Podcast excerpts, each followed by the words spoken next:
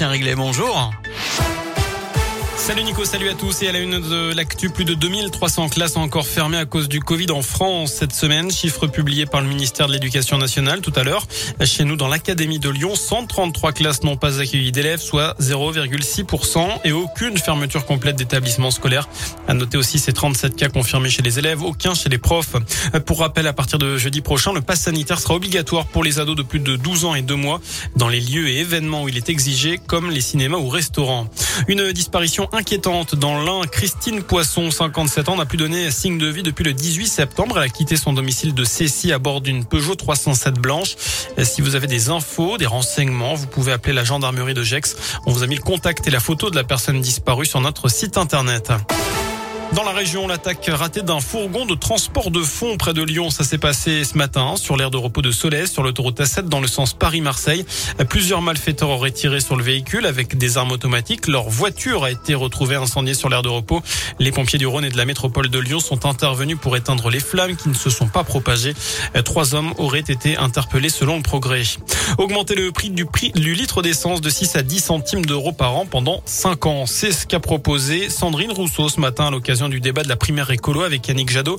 Euh, pour compenser, elle veut que les pouvoirs publics achètent une flotte de véhicules moins polluants à mettre à disposition aux personnes en difficulté ou qui ne peuvent se passer de leur voiture.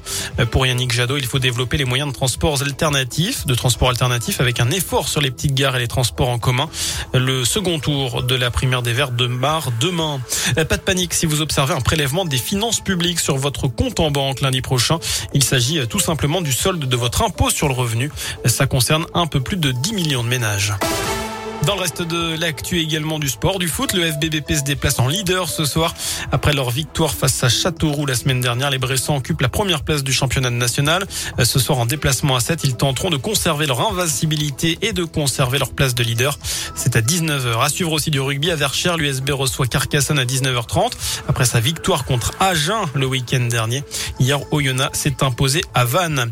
La fête des voisins, c'est aujourd'hui. Ça devait être en mai, puis ça a été décalé à cause de la crise sanitaire. Va pas vers une grosse participation.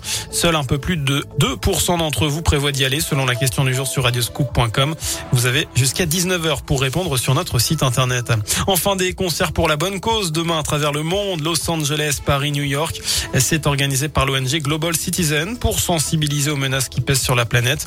Gros casting à Paris au Champ de Mars avec Elton John, mais aussi Ed Sheeran, les Black Eyed Peas ou encore Christine and the Queens. C'est à suivre notamment sur le réseau TF1, YouTube Twitter. Voilà pour l'essentiel de l'actualité sur Radio Scoop. On se retrouve dans une demi-heure pour un nouveau point complet sur l'info. Très bon week-end.